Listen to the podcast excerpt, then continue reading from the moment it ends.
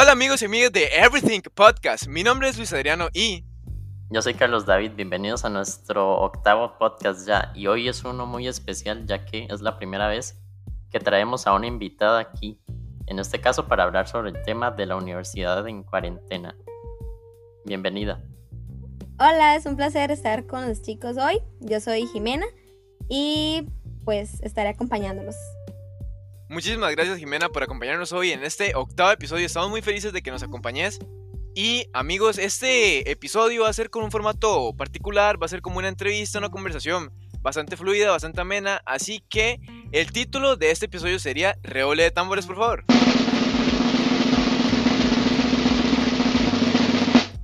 Clases universitarias en cuarentena, parte 1. ¿Y por qué parte 1, Carlos? Contanos. Bueno, en este caso es que van a ser dos. Tenemos, eh, bueno, no es totalmente confirmado, pero también tenemos a otro invitado, invitada, todavía no vamos a decir, que también va a ser sobre este tema, sobre la universidad en cuarentena. Entonces posiblemente saquemos otro, ya que sería la parte 2 de este, una entrevista distinta con otra persona para escuchar también su punto de vista sobre este tema. Correcto, así que empezamos con la entrevista.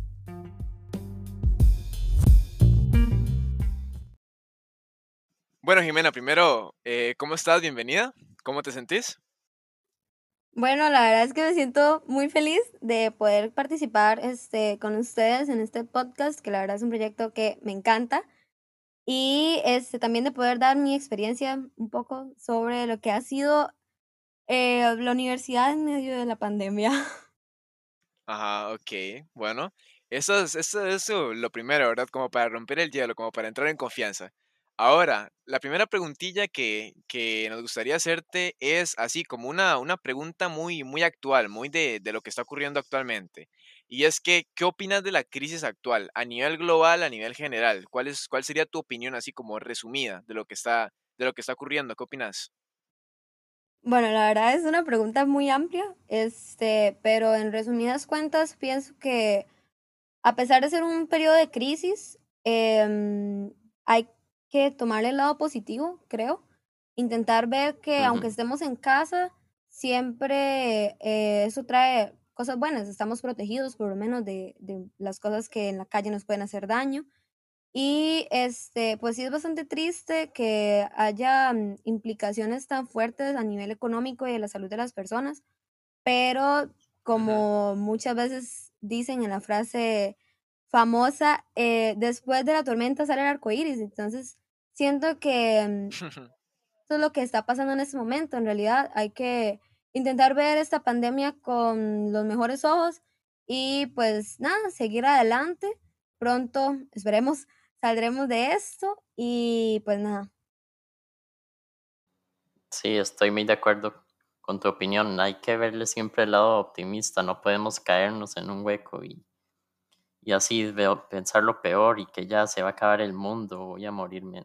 No, siempre hay que ver el lado positivo, hay que pensar que saldremos de esto. Dios primero.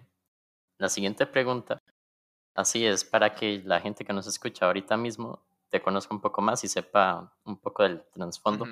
Entonces, ¿qué estudias? Bueno, eh, estudio salud ambiental en la Universidad de Costa Rica, la UCR. Em, es una carrera que todo el mundo dice como, ¿y eso qué es? ¿Ustedes este, amarran a los árboles? Eh, ¿Qué hacen, verdad? Eh, pues un poquito de lo que les puedo decir es eh, una carrera que intenta ver los factores del medio ambiente que puedan estar ocasionando problemas en la salud de las personas e intenta entonces hacer la relación y em, pues corregir esos problemas del ambiente o del entorno en el que vive una persona en el que se desarrolla para entonces tener una implicación positiva en la salud de esa persona y corregir problemas de salud que puedan estarle perjudicando. Me parece una carrera súper interesante. Me parece una carrera súper interesante, como dice mi compañero Carlos. ¿Y cuánto tiempo llevarías cursando esta carrera en la universidad? bueno, eh, entre este año, la verdad, soy de primer ingreso, como dirían. Entonces, solo llevo un semestre. Em, estoy a punto de empezar el segundo. Y la carrera en realidad, pues sí, como ustedes dicen, es, es bastante chiva. Mucha gente no la conoce. Y piensan que es algo así como muy, muy hippie, muy nada que ver, pero siento que, o sea, es, muy importante y es, y es algo lindo, es algo con lo que actualmente podemos relacionarnos muchísimo, especialmente en estos tiempos de pandemia, que pues justamente por nuestros modos de vida y nuestros modos de consumo se desató una crisis eh, epidemiológica a nivel mundial que hoy a muchos nos tiene pues bastante mal, pero eh, pues sí, la carrera dura, eh, en teoría, en papel, dura seis años con licenciatura pero, di, pues, ¿verdad? Puede, puede que uno se quede en cursos o que di, se presenten problemas, entonces el, el tiempo puede ser un poquito más, un poquito menos. Ahí varía. Claro, y eso es una de las, de las, pues, de los factores que nos hizo escoger a, Jimena, ¿verdad? Que es bastante amiga de nosotros, es una amiga cercana, que ella, pues, como les dijo, ¿verdad? Desde primer ingreso, y eso no tiene nada de malo, pues, eh, va empezando y vamos a hacer, vamos a intentar hacer una comparación como de, de, opiniones en alguien que está en la universidad y que está viviendo las clases virtuales desde, desde la universidad y nosotros que estamos, pues como ustedes saben, Carlos y yo, viviéndolo desde el colegio. Siguiente pregunta. ¿Cuál ha sido tu experiencia personal ya, verdad, de, de relacionado con todo esto, con las clases virtuales en la U? Contanos un poquito. Bueno, en resumidas cuentas, eh, la verdad di, yo tenía muchísimas expectativas de irme a la universidad, pero así, muchísimas, porque di, malas lenguas siempre hablan, ¿verdad? De que uno conoce mucha gente y aparte siento que uno aprende muchísimo más, bien sea kinder, colegio, escuela, universidad, uno aprende mucho más este, interactuando con una persona de frente, con un profesor que te está explicando, que a través de una pantalla, a través de un PDF. Entonces, pues mi experiencia en realidad, ok, llevé siete cursos en este semestre. De ellos eran ah, dos laboratorios virtuales, eh, una, em, un curso de actividad artística que llevé danza folclórica, entonces tenía que conectarme eh, los miércoles a las 10 de la mañana y bailar al frente de, la cámara de la computadora. Este, y otros cuantos cursos que eran más como teoría, pero que igual, o sea, muchas veces los profes se conectaban a darte clases, otras solo te dejaban el material de apoyo. Entonces, eh, bueno, en algunos cursos sí logré aprender bastante, eh, sobre todo en uno que era como específicamente mi carrera, que era Introducción a la Salud Ambiental.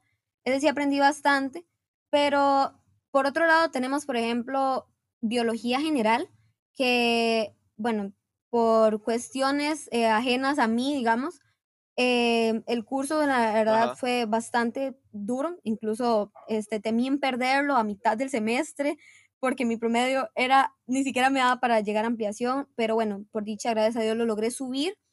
Este, y no, no siento que yo haya aprendido mucho de ese curso, además de que me causó muchísimo estrés, porque, o sea, las evaluaciones eran demasiado seguidas, en fin. Eh, otro curso del que tampoco siento que aprendí mucho fue química general y eso que el profesor es como de los más recomendados, es un profesor excelente, pero no es lo mismo que él te está explicando en clases, dándote ejemplos, tres horas seguidas de clases presenciales a una hora de una charla en Zoom donde pues se puede abarcar poco en realidad. Entonces, em, resumiendo lo que acabo de decir, eh, sí, siento las clases virtuales de la universidad no me dejaron mucho, no aprendí así como que lo, lo mismo que hubiera aprendido presencial. Sin embargo, igual la experiencia fue pues eh, vacilona.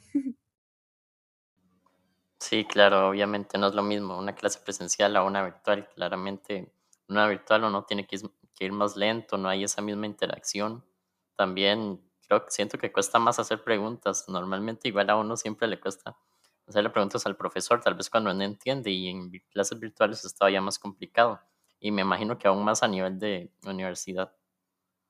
La siguiente pregunta es, ¿qué opinas de los exámenes virtuales? Y que si afectan de alguna manera al estudiante. Ok, digamos, eh, bueno, al menos en la universidad los profesores manejaron dos tipos de exámenes.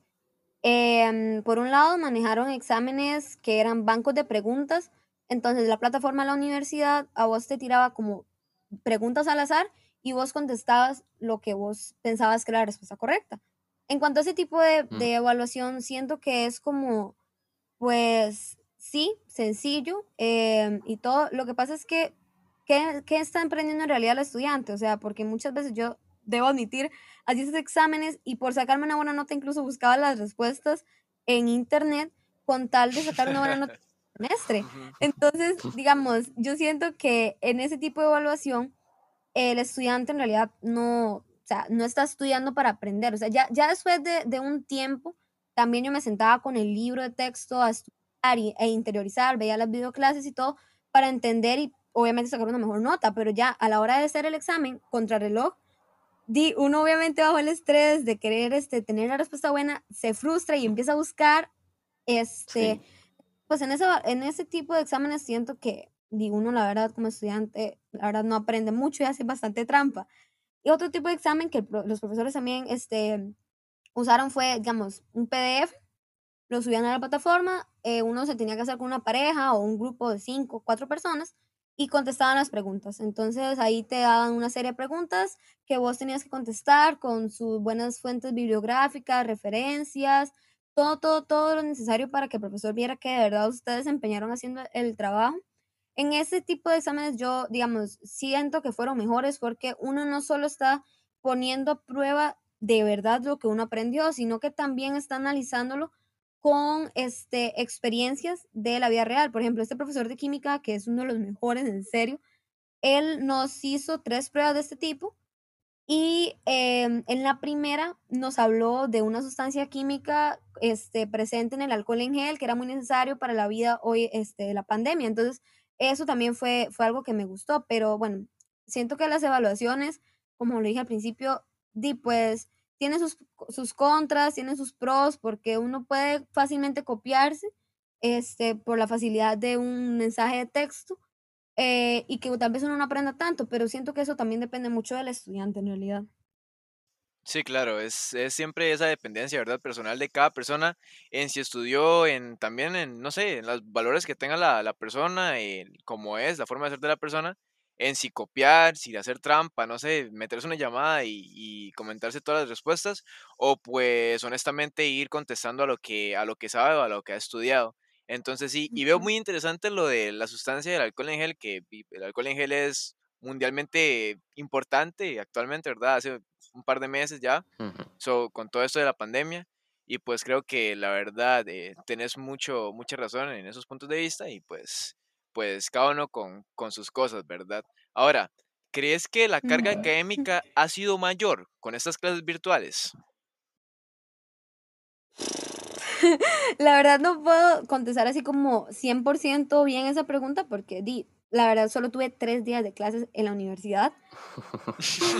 Eh, yo siento que sí, o sea, no solo por lo que me han este, dicho compañeros que ya han tenido años presenciales, pero también porque a los profesores les ha costado también adaptarse a esta virtualidad. Entonces, los cursos que normal, lo que normalmente harían en una clase presencial lo intentan abordar absolutamente todo en este es digamos en la, en la virtualidad y pues este aunque la tecnología hoy en día está muy avanzada y todo no te permiten las herramientas que te permiten las clases presenciales entonces ay, la carga académica y la demanda pues al menos para mí fue bastante, o sea, yo sí sentía en algunos días, yo me acostaba a las 4 de la mañana haciendo trabajos para despertarme a las 9 porque tenía clases y hasta medianoche hacer este examen, o sea, era, era muy, muy, muy cansado. Sí, en realidad, o sea, es, es muy, muy cansado, o sea, y, y, la verdad, lo triste de la virtualidad es que, como decía un profe mío, ya uno no sabe lo que es un día libre, ya uno no sabe lo que son horas de preguntas, o sea, porque la verdad no para, uno no para. Entonces, pues yo siento que la carga definitivamente sí fue mayor. Y aunque eh, normalmente en lo presencial hay que tener en cuenta que, bueno, tiempo de traslado, tiempo de comida, ir, llegar a, las aulas, todo eso, eh, pues gracias a Dios no, uno no lo tiene en la virtualidad, pero en la virtualidad, o sea, tal vez tenés que estar dos horas de frente de una computadora, te salís de la reunión de, por ejemplo, de Zoom y te metes a hacer un trabajo que tenés que entregarlo a medianoche y a medianoche te lo que tenés que hacer para la otra semana. Entonces, eh, es, es, bastante tedioso, uno no para, o sea, uno dice, o sea, hace una lista, por ejemplo, yo me hacía una lista de cosas por hacer y decía, ok, tengo esto, esto y esto, y cuando terminaba de hacer esas cosas, eh, me daba cuenta que todavía tenía otras cosas por hacer y así se iba, o sea, la lista nunca acababa hasta llegar a vacaciones. Entonces yo siento que eh, pues sí es bastante más demandante que lo presencial. Sí, nosotros también lo hemos notado un poco en el colegio, me imagino que en la universidad más, pero sí, nos cuesta compararlo, la verdad. Pero creo que sí hemos tenido mucha más carga académica, mandan más tareas, ahora nos asignan proyectos porque ya la evaluación de este semestre va a ser sumativa. Entonces van a haber exámenes y todo. ¿Cuáles crees que son los hábitos necesarios para el éxito en clases virtuales de la universidad? Y también qué cualidades o características crees que debe tener un estudiante para llevar un estudio integral y no desperdiciar años o quitar años? Ok, eh, bueno, yo pienso que lo, lo primero, o sea, para uno poder de verdad aprender algo, no solo pasar, sino aprender algo en clases virtuales, lo digo casi que como consejo para mí misma, es no quedarse dormido en clases. o sea, yo siento que eh, yo me quedé dormida en varias clases, no lo voy a mentir. Mi hermano llegaba y me decía, Jimena, pero usted está en clases. Y yo estaba dormida. Tenía 15, 20 minutos de que el profe hablando, hablando, hablando y yo dormida. Y pues la verdad, muchas veces los profes dicen cosas importantísimas y digo, uno por estar este, en otras no se da cuenta. Entonces yo siento que es muy importante cuidar las horas del sueño porque también como lo dije antes, yo me acostaba a las 4 de la mañana y me levantaba tempranísimo, otra vez a clases, uno no duerme, pasa, o sea, el ciclo se desordena un montón. Entonces, creo que lo más importante es eso, mantener bastante el, el ciclo del sueño, este, cuidar de esas horas porque eh, pues eso es lo que te va a mantener también, te va a permitir tener energía o no para recibir clases, escuchar a un profe, quién sabe por cuántas horas. Después también eso que dije sobre la lista de hacer las cosas, aunque uno sienta que la lista es interminable, siento que es importante, porque entonces así uno dice, ok, bueno, tengo esta tarea para dentro de 15 días y esta para dentro de dos días. Entonces, obviamente hago la que tengo que hacer, ¿verdad? La que tengo que entregar en menor tiempo. Entonces, eh, uno se ordena como más, digamos, uno como que se ordena más, este, y eso lo permite a uno también como estar más tranquilo, más ameno, tener tiempo este, de solas esparcimiento, de para, tiempo para poder procrastinar tranquilamente sin después andar estresado diciendo, Dios mío, tengo que entregar una tarea en 15 minutos, ¿verdad? Em, y no sé, creo que otra cosa que es muy importante eh, en la virtualidad es mantener mucho contacto con los profesores. O sea, a veces es complicado porque los profesores te pueden tocar profes que son un amor, son ángeles, te pueden tocar otros que, como a mí, te digan, mire, mejor retire el curso, ¿verdad? O sea, te puede tocar todo. Entonces, a pesar de ello, yo pienso que es muy importante mantener siempre el contacto con el profesor y si le vea, profe, es que no entiendo esto, me puede explicar esto mejor, yo siento que esto le serviría para mejorar el curso. Así, este, yo siento que eso es como muy importante. Y también con los compañeros, ¿verdad? Este, intercambiar este, opiniones con compañeros es fundamental. Y no agarré muy bien la segunda pregunta, si igual quieren este, que aborde eso. ¿Qué, cualidades o características crees que deberían de tener los estudiantes para llevar un estudio integral y no quita años? Ok, digamos, bueno, en mi caso personal, yo sí me fui a lo macho, digamos, este, como se diría popularmente, y yo llevé todos los cursos que debía haber llevado en este año, digamos, lo matriculé todos, eh, hasta el momento pues he pasado algunos, pero muchas personas por salud mental, y me parece que está bien, la salud siempre va primero, eh, han decidido no, no llevar todo lo que uno llamaría bloque completo, es decir, no llevar todos los cursos. Eh, yo siento que eso es algo muy, muy personal. Es, por ejemplo, yo a veces digo, ok, si yo no tengo ninguna prisa, no tengo que graduarme en los 6, 5 años que dije al principio que, que se, se, se, se estima en la carrera. Digamos, yo no tengo ninguna prisa por terminar ya, por tener ese título ya en mis manos, pero tampoco quiero atrasarme porque, eh, por ejemplo, algunos cursos de mi carrera son anuales. Eso quiere decir que los abren una vez al año y si vos no lo llevaste, tenés que esperarte hasta el otro año en llevarlo. Entonces, yo no quería correr ese riesgo, por eso fue que preferí meter este todo completo, pero algunas personas dijeron, no, mira, yo prefiero darme el año, no importa. Entonces, em, eso depende de cada quien, de si tenga urgencia de, de terminar una carrera o no si verdad lo esté necesitando, si cree que vale la pena dejar votados cursos o no. Que, pienso que eso es una opinión como muy personal y pues di, mi punto es ese, ¿verdad? Yo, aunque no tengo ninguna prisa por tener un título, este sí, sí prefiero no atrasarme. Me gusta, me gusta, me gusta eh, siempre que, tengas una opinión tan propia. Estoy súper de acuerdo en lo de pedir ayuda siempre. Yo creo que eso aplica en todos los ámbitos de la vida, pedir ayuda cuando uno necesita, pues, ese, ese empujón, ¿verdad? De no sé, de no saber algo o de tal vez querer aprender cómo hacer algo mejor, no sé, mejorar. Entonces, pues creo que eso es muy importante. Y también eh, para todas las personas que nos están escuchando, que tal vez tengan una edad parecida a la de nosotros, que estamos en el último año de colegio creo que es muy importante estar escuchando a una persona eh, que está ya en la universidad, que aunque sea de nuevo ingreso, eh, está viviendo, ¿verdad? La experiencia, experiencia. Entonces creo que es muy importante que, que, lo, que lo que está ocurriendo actualmente, ¿verdad? En este, en este episodio. Entonces nada más quería recalcar eso. La próxima pregunta sería, ya eso es bastante personal también, ¿cuál es tu mayor anhelo o sueño dentro de la U? Ignoremos que, estamos, que, está de, que estás de, de forma virtual, ¿verdad? Pensemos en un futuro, en un futuro tal vez cuál sería tu mayor anhelo o sueño, además de, obviamente, convertirte en profesional en la carrera.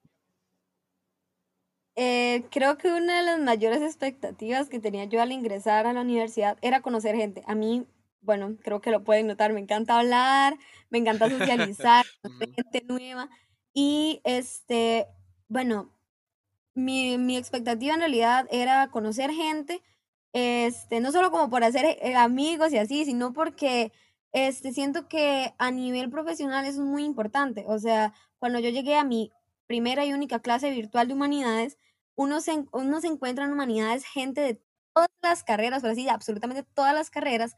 Entonces eso siento que es muy importante porque di, si mantener relación y amistad con ellos al, al día de mañana, cuando ocupes un profesional en ese tal vez en esa carrera que ellos están llevando, te puede servir, ¿verdad? En lugar de tener que decir, híjole, ¿dónde me consigo? Por ejemplo, yo, ¿de dónde me consigo alguien que sea químico, ¿verdad? ¿De dónde me lo saco? Entonces, eh, tal vez yo digo, ah, mira, una compañera mía en humanidades estudió química, voy a preguntarle. Lastimosamente, yo no voy a tener esa oportunidad porque como de mis 50 amigos, eh, solo hice como 10, ¿verdad? Em, pero sí, esa era como una de mis mayores metas. Eh, al entrar a la universidad, conocer gente y así. Y bueno, eh, no se dio este año. Vamos a ver si tal vez en otros años se dé, no sé. Esperemos, esperemos, esperemos, ojalá, ojalá puedas. Bueno, la siguiente es, ¿consideras el trabajo en equipo como algo primordial? ¿Qué otras habilidades blandas podrían ser necesarias? Sí, yo siento que el trabajo en equipo es importantísimo en lo que sea, digamos. Y bueno, para trabajar en equipo se necesitan un montón más de, de cosas, ¿verdad? Por ejemplo, el respeto, la solidaridad, la empatía, o sea, porque muchas veces uno se va a encontrar con personas que pues tal vez no sepan trabajar en equipo y no porque sean malas o no tengan las habilidades, sino porque tal vez nunca lo han hecho, entonces no tienen experiencia. Entonces es muy importante que uno tenga como esa empatía de decir, bueno, mira, yo te, yo te ayudo, deberíamos, siento que debes mejorar esto y esto y esto. Y bueno, en especial en este, en este semestre virtual a mí me tocó trabajar muchísimo con personas a las que yo ni siquiera las había visto en mi vida. A muchas sí, digamos a mis compañeras de carrera, pues sí tuve varios encuentros con ellas, pero eh, otras personas no. ¿Y qué me toca hacer? Bueno, con eh, por Zoom con ellas, decirle, o ellos, decirles, hola, ¿qué tal? Yo soy fulanita de tal, estudio tal cosa, vivo no sé dónde. Y así uno va como compartiendo experiencias. Em, es bastante bueno y es bastante lindo, digamos, satisfactorio, que cuando uno eh, va a trabajar en equipo, encontrarse con gente que de verdad quiera trabajar, porque también me tocó trabajar con compañeros, por ejemplo, uno que hasta el día de hoy todavía me da cólera, llegó y nos dijo, chiquillos, me despiertan cuando nos vayamos a conectar. Y yo dije, o sea, por Dios, ¿dónde está, dónde está el sentido de responsabilidad? O sea, eso es muy importante, saber que uno no debe ser una carga para el resto del, equipo. Entonces, eh, pues eso es importantísimo, bien sea que uno estudie, como lo digo, o a nivel profesional, ¿verdad? El día de mañana, por ejemplo, que uno necesite trabajar con otros profesionales en otras áreas, este, entender que el trabajo en equipo hace la diferencia entre un proyecto exitoso y otro, o sea, nada que ver, ¿verdad? Sí, me parece súper importante. Eh, bueno, todo lo que se está diciendo aquí es bastante importante y Y se menciona mucho, ¿verdad? Eso es como la, como la más popular, que el trabajo en equipo es importante, siempre pues desde pequeños, algunas personas, otras tal vez no tienen esa facilidad o ese, esa suerte de, de que sus superiores le hayan inculcado esa, esa, esa habilidad, ¿verdad? Ese sentimiento de trabajo en equipo, de saber, de saber adaptarse a diferentes personas y así. Y pues yo creo que siempre van a haber todo tipo de personas en todo tipo de grupo, o sea, sea ya en la universidad, en la vida, eh, en el tren, en un taxi, no sé, siempre va a haber eh, muchos tipos de personas, ¿verdad? Por poner algunos ejemplos eh, populares. Y no sé, creo que siempre va a haber todo tipo de personas en, todo grupo. la siguiente pregunta sería, esta es bastante interesante porque, ¿verdad? Vos estudias la, carrera que, que escogiste, ¿verdad? salud ambiental. Y ahora te, te pongo entre dos paredes y te digo, ¿qué otra carrera te gustaría estudiar si no hubiera sido esa o qué otra carrera te gustaría estudiar de extra, por así decirlo. Y la siguiente pregunta que va dentro de la misma, ¿depende del éxito de tener una carrera universitaria únicamente? ¿Sí o no?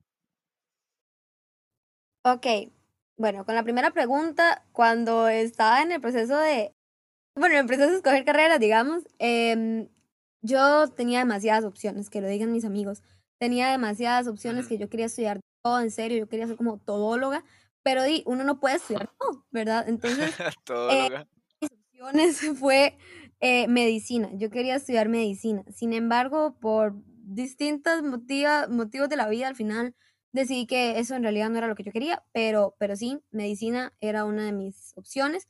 También pensé en ingeniería química, que por dicha lo descarté.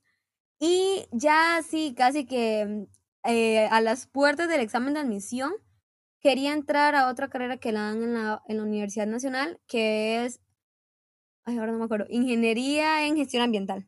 Este, que bueno, va como de la mano, son muy parecidas, y que de hecho, eh, si termino algún día salud ambiental, me gustaría sacarla, porque es un diplomado en realidad, y siento que es, pues, puede sacarle provecho porque sí se relacionan bastante.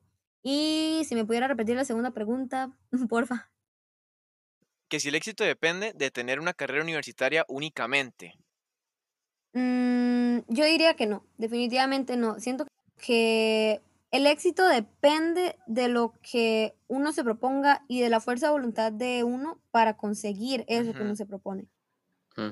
O sea, puede que yo no tenga estudios, ni de escuela, ni de colegio, ni de universidad, y que toda mi vida haya soñado con tener un negocio de venta de, no sé, de comida, por ejemplo. Y no ni nada, pero tengo ahora una empresa enorme, este, con distintas sucursales, que fue creciendo y todo, y tal vez, o sea, muchas veces uno se encuentra en, en el mundo personas que han alcanzado el éxito sin necesariamente tener estudios, que salen de lugares que uno dice, Dios mío, ¿verdad? ¿Y por qué llegaron hasta donde están?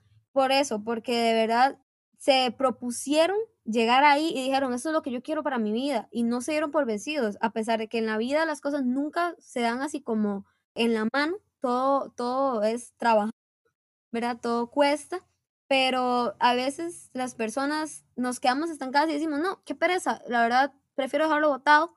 Y es ahí donde, pues, ¿cómo se dice? Nos desviamos del camino al éxito. Sí, es muy cierto, estoy muy de acuerdo. Mm, yo siempre he dicho que el éxito depende de la actitud y no de la aptitud o de los estudios. Exactamente. Ok, ya pasamos a la última pregunta. Es muy personal y creo que como tenés ya un poquito de experiencia, aunque sea poquito, nos puedes ayudar con esto, que es algo que nos pone en duda a muchos de nosotros que estamos escogiendo la carrera. Estudiar tu pasión o lo que tiene mayores salidas laborales. Definitivamente tu pasión, definitivamente. O sea, ¿por qué? Porque, por ejemplo, bueno, cuando yo cuando pensé en estudiar medicina, ay, pero es que está saturado y todo, ¿y a mí qué? O sea, si yo de verdad quiero hacer eso y todo, pues entonces, si me de verdad me lo propongo, voy a llegar a ser una excelente profesional. Y aunque se me presenten dificultades y todo, este, pues si es lo que me hace feliz, probablemente lo voy a hacer con el corazón.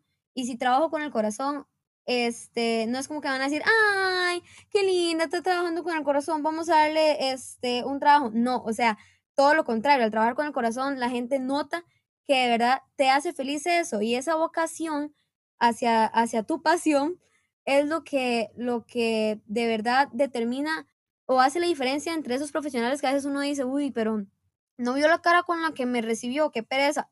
O aquellos que te dicen, uno, más bien, qué gana, o sea, yo quiero ser como él, es una persona increíble, ¿verdad? O sea, em, definitivamente la oferta laboral hoy en día es algo que preocupa muchísimo, especialmente como ustedes dicen, es algo que pasa por la mente cuando uno este, va a escoger carrera, porque uno no quiere llegar, tener un título y decir, ¿ahora qué hago? ¿En dónde trabajo? No, no hay oferta, no, o sea, es difícil, sí, pero, pero en algunas, en algunas carreras más que en otras, definitivamente es complicado conseguir trabajo, pero como digo, o sea, si es lo que les apasiona, háganlo, porque es mil veces mejor que, que tengan que luchar consiguiendo un trabajo, pero por algo que de verdad les gusta, a que encuentren un trabajo sencillo en el que van a ganar bien, pero van a estar frustrados toda su vida porque no es lo que quieren.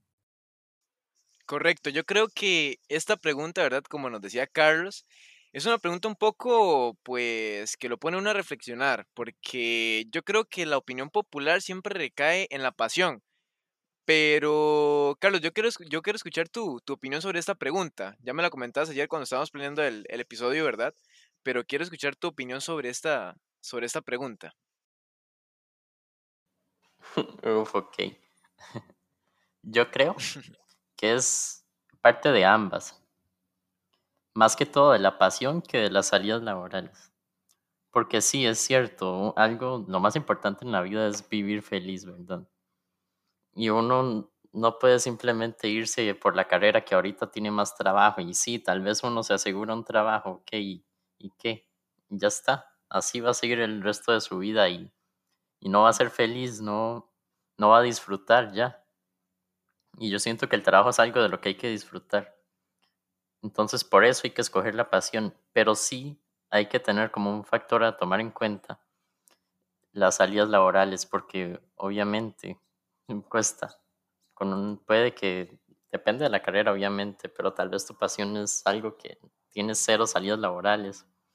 Entonces tampoco te puedes ir así. Tienes que tratar de buscar algo relacionado que también te apasione, tal vez un poco menos, pero igual te apasione bastante. Y así lograr eso, la felicidad y el éxito.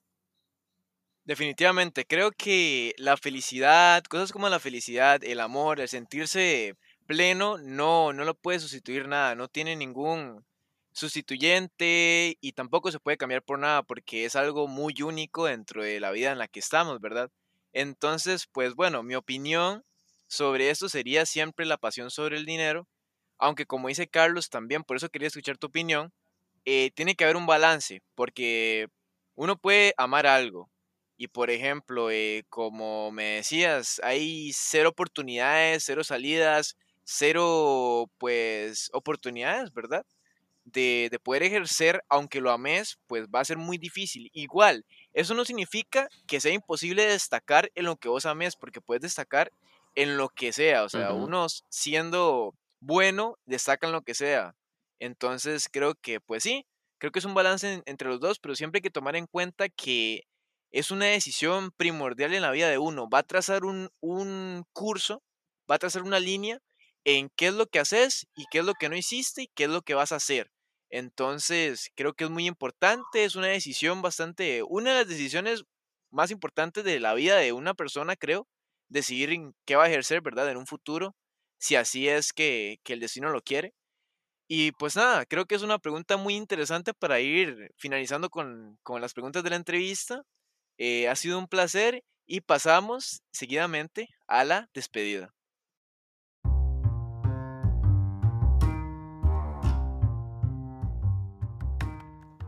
Creo que este podcast ha, ha sido de mucha ayuda. Las preguntas estuvieron muy bien, las respuestas más. Eh, creo que todos podemos aprender algo de esto. Esperemos que hayan aprendido algo de estas preguntas de este podcast que, que queríamos que fuera un poco más didáctico, didáctico, perdón. Queríamos traer a alguien que tuviera un poco de experiencia para que hablara sobre este tema, que es algo que incluso a Luisariano y a mí ahorita nos atormenta un poco. Claro, es un, es un tema de bastante importancia para todas estas personas y pues que a veces escuchar a alguien que ya lo está viviendo, que ya lo pasó, te da, no sé, te puede dar desde tranquilidad hasta confianza Y también, pues uno, como dice Carlos, uno puede llegar a aprender muchas cosas y también ese factor de invitado especial, ¿verdad? Entonces era para hacerlo un poco diferente.